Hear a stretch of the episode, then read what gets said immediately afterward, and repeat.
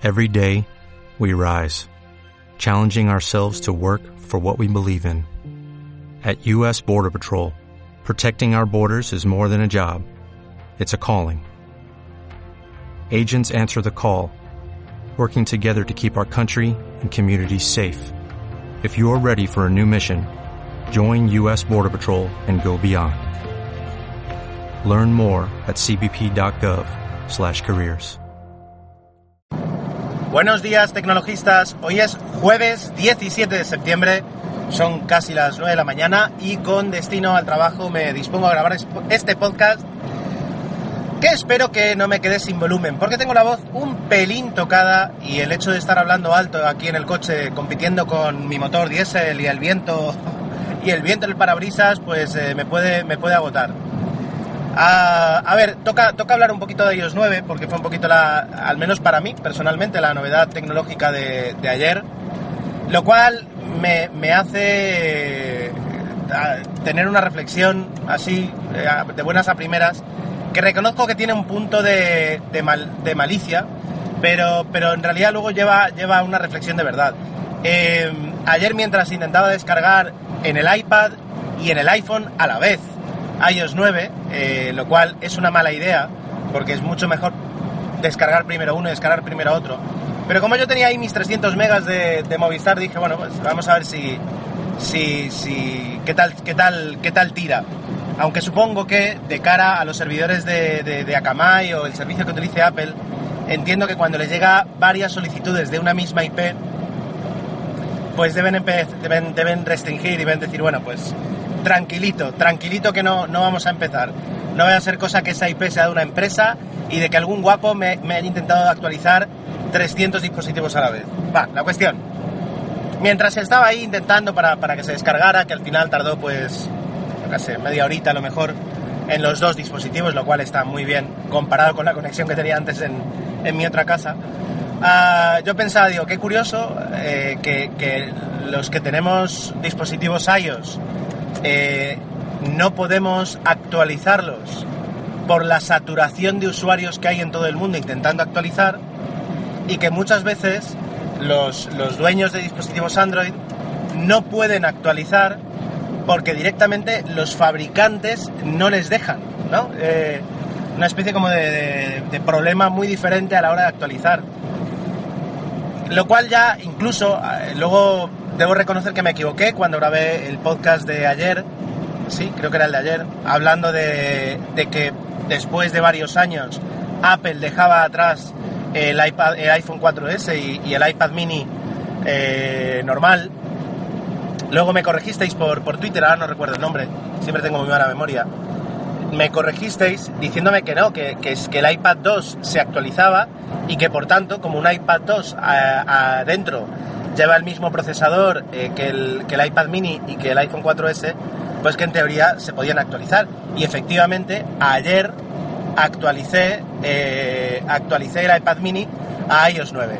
Lo cual, pues hacía que recordara que cuando yo compré ese dispositivo, venía con iOS 6, exacto, iOS 6, luego llegó 7, 8 y este es el cuarto sistema operativo que va a utilizar.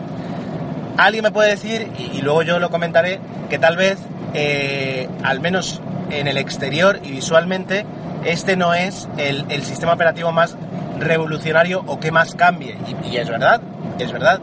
Pero no deja de, mejorar funciones, de, extender en teoría la vida de la batería, de intentar mejorar el rendimiento, etcétera, etcétera. Lo cual hace que ya me pregunte, y no es una pregunta retórica ni con ganas de, de pinchar, sino realmente, y seguro que algunos de, quienes me escucháis tenéis la respuesta. Eh, no entiendo por qué, si un iPad mini, que es un procesador eh, A5, que es, bueno, a ver, eh, tiene sus años, que no es de lo último, es capaz de actualizarse año tras año a las nuevas versiones de iOS, ¿por qué hay tanta dificultad por parte de, los teléfonos que llevan Android. Eso es algo que no termino de entender. No sé si es simplemente un tema del fabricante o realmente eh, las especificaciones mínimas de, Android no dejan actualizar en según qué dispositivos, pero, pero ya me llama la atención eh, hasta un punto que, que digo, pues, no debería ser, no, no, debería poderse actualizar. De hecho, a ver, a ver eh, ojo, hasta hace poco un compañero de trabajo, que ahora tiene un flamante Samsung Galaxy S6, estuvo, bueno, más de 5 años con un Samsung Galaxy S primera generación. Y sí que en su momento consiguió pasar de, su Android 2.1 a Android 4 y no sé si a Android 4.1. Y le funcionaba bien. O sea, quiero decir, no sé cuál es esa dificultad. Pero así como, por ejemplo, yo hoy vuelvo contento, voy al contento al trabajo porque el iPad que llevo tiene eh, el último sistema operativo con algunas limitaciones, soy consciente, por supuesto, pero, pero con, con muchas novedades. Eh, la frustración de personas que se compran un teléfono, pasan los años, es un teléfono de, de, gama media alta y sin embargo no son capaces de actualizar. Eso es algo que me, que me llama la atención. Pero bueno, ya está. La cuestión se instaló, se actualizó y para mí eh, lo primero que, que, miro cuando actualizo un sistema operativo de ya sea de móvil o tablet o también del Mac es eh, si me ha ralentizado el dispositivo o no. Eso es lo más importante. Porque si me lo deja igual y con algunas funciones más, genial. Pero como tenga que penalizar en, que ahora el, eh, el, iPhone o el iPad vaya más lento, eh, hombre, pues me sabe muy mal. Y eso me pasó, nos pasó a muchos, creo que fue con iOS 6, iOS 6 en su momento, que el iPhone 4 lo dejó frito, pero lo dejó prácticamente inusable. Y yo creo que fue una, táctica, personalmente y, malguinamente, pienso que fue una, táctica de Apple, porque al poquito de lanzar el iPhone 4, eh, el, iPhone 5S, y que todo el mundo se lanzara a comprarlo, Apple sacó la actualización iOS 6.1 que hizo que fuera, vamos, eh, eh, volviera, volviera a tener la velocidad que tenía antes. Ah, no, creo que me he hecho un lío con las versiones, disculpadme. pero, pero, no, 7, sí, de iOS 7 a iOS 7.1. Ese fue ese fue el paso que mientras tanto yo me compré el iPhone 5S y luego me di cuenta que el iPhone volvió un poquito a la vida, pero nada más.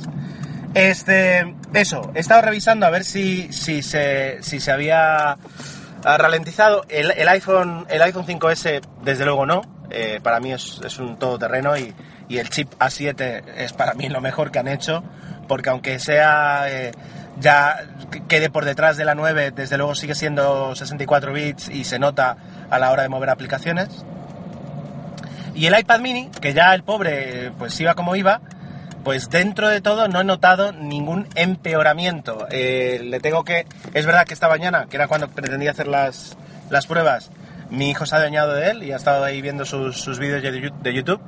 Pero esta mañana intentaré, eh, mientras trabajo, hacer algún, alguna que otra pruebilla más y, quedarme, más, quedarme más tranquilo al respecto.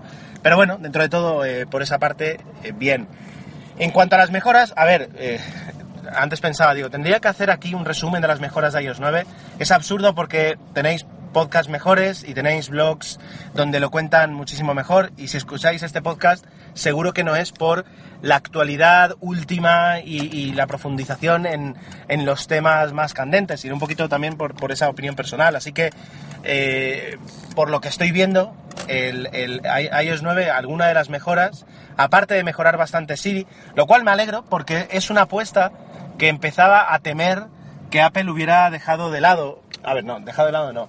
Pero en su momento, cuando se presentó Siri, se decía de él que iba a ser el futuro de la interacción entre hombre y máquina. Es decir, que la inteligencia que se, que se pudiera desarrollar eh, a los sistemas de, reconocimiento de voz, eh, que realmente eso sí que iba a ser el, cambio y, bueno, y, la forma en la que dejaríamos atrás el teclado y, el ratón. Durante algunos años, pues yo creo que se dudó un poquito de que eso pudiera ser verdad, al menos con Siri. El asistente de Google también, yo creo que, le va a la par, siempre ha ido a la par, o incluso ha estado más avanzado en algunos aspectos. Pero bueno, ahora, en los últimos años, en, las últimas actualizaciones, vemos, vamos viendo que, Siri se pone, se pone las pilas y que cada vez es más completo y que cada vez eh, es más confiable. Ya no solo en el reconocimiento, que el reconocimiento de iOS es, espectacular, sino también, sobre todo, a la hora de, realizar funciones. Eh, en la página de Apple, luego compartiré el tweet en, la cuenta de tecnologistas, arroba tecnologistas guion bajo. En la cuenta de, en la página de Apple que habla de iOS 9, eh, hay un, enlace que te deja ver las funciones por países, es decir, de todo lo que trae iOS 9, qué está presente en qué país. Y te das cuenta, por una parte, que en España somos unos privilegiados, porque salvo, mm, bueno, ciudades en 3D, con flyover y tráfico prácticamente, o bueno, opiniones sobre, sobre eh, películas, prácticamente en el resto está disponible. Te das cuenta que detrás de Siri lo que hay es un trabajo de, de, recopilación de datos y de mantenimiento de datos que, que, que son el músculo de Siri. Eh, entonces, dentro de todo, en España somos unos privilegiados. Si luego veis que para algunas funciones hay muy poquitos países y, por tanto, pues a veces cuesta imaginar que la experiencia que vamos a tener en, en eh, yo qué sé, en Uruguay, con, con, con, Siri, con iOS, pues va a ser más pobre de la que podemos tener aquí, así como la nuestra es más pobre de la que podríamos tener en Estados Unidos o en Reino Unido, eso, eso también. Pero bueno, he estado viendo ahí eh, las mejoras de Siri y luego veo que muchas de las mejoras están encaminadas a, eh, a que utilicemos más las aplicaciones del, iOS, del iPhone, es decir, a que utilicemos más mapas, a que utilicemos más el gestor de fotos del teléfono, a que utilicemos más el correo, etcétera, etcétera. Eh, es interesante. Yo creo que de alguna forma reconoce que, ahora mismo hay aplicaciones muy buenas de terceros para realizar muchísimas tareas y vitamina, vitam, le da vitaminas a, las aplicaciones propias. Ya digo, esto es con, lo poquito que lo, he podido, que lo he podido ver. Desde luego, el choque más fuerte, es decir, lo que más te llama la atención es el cambio de letra el cambio de fuente, que creo que ahora la actual se llama San Francisco, y bueno, pues te vas acostumbrando, eh, pero es verdad que al principio dices, ostras, aquí me han cambiado algo. Pero bueno, para los que pasamos de iOS 6 a iOS 7 tampoco tendría que ser un problema. Y poco más, eh, me queda por comentar que, me parece extraño que Apple todavía no, haya desarrollado, jolín, esta mañana va a ser difícil, que no haya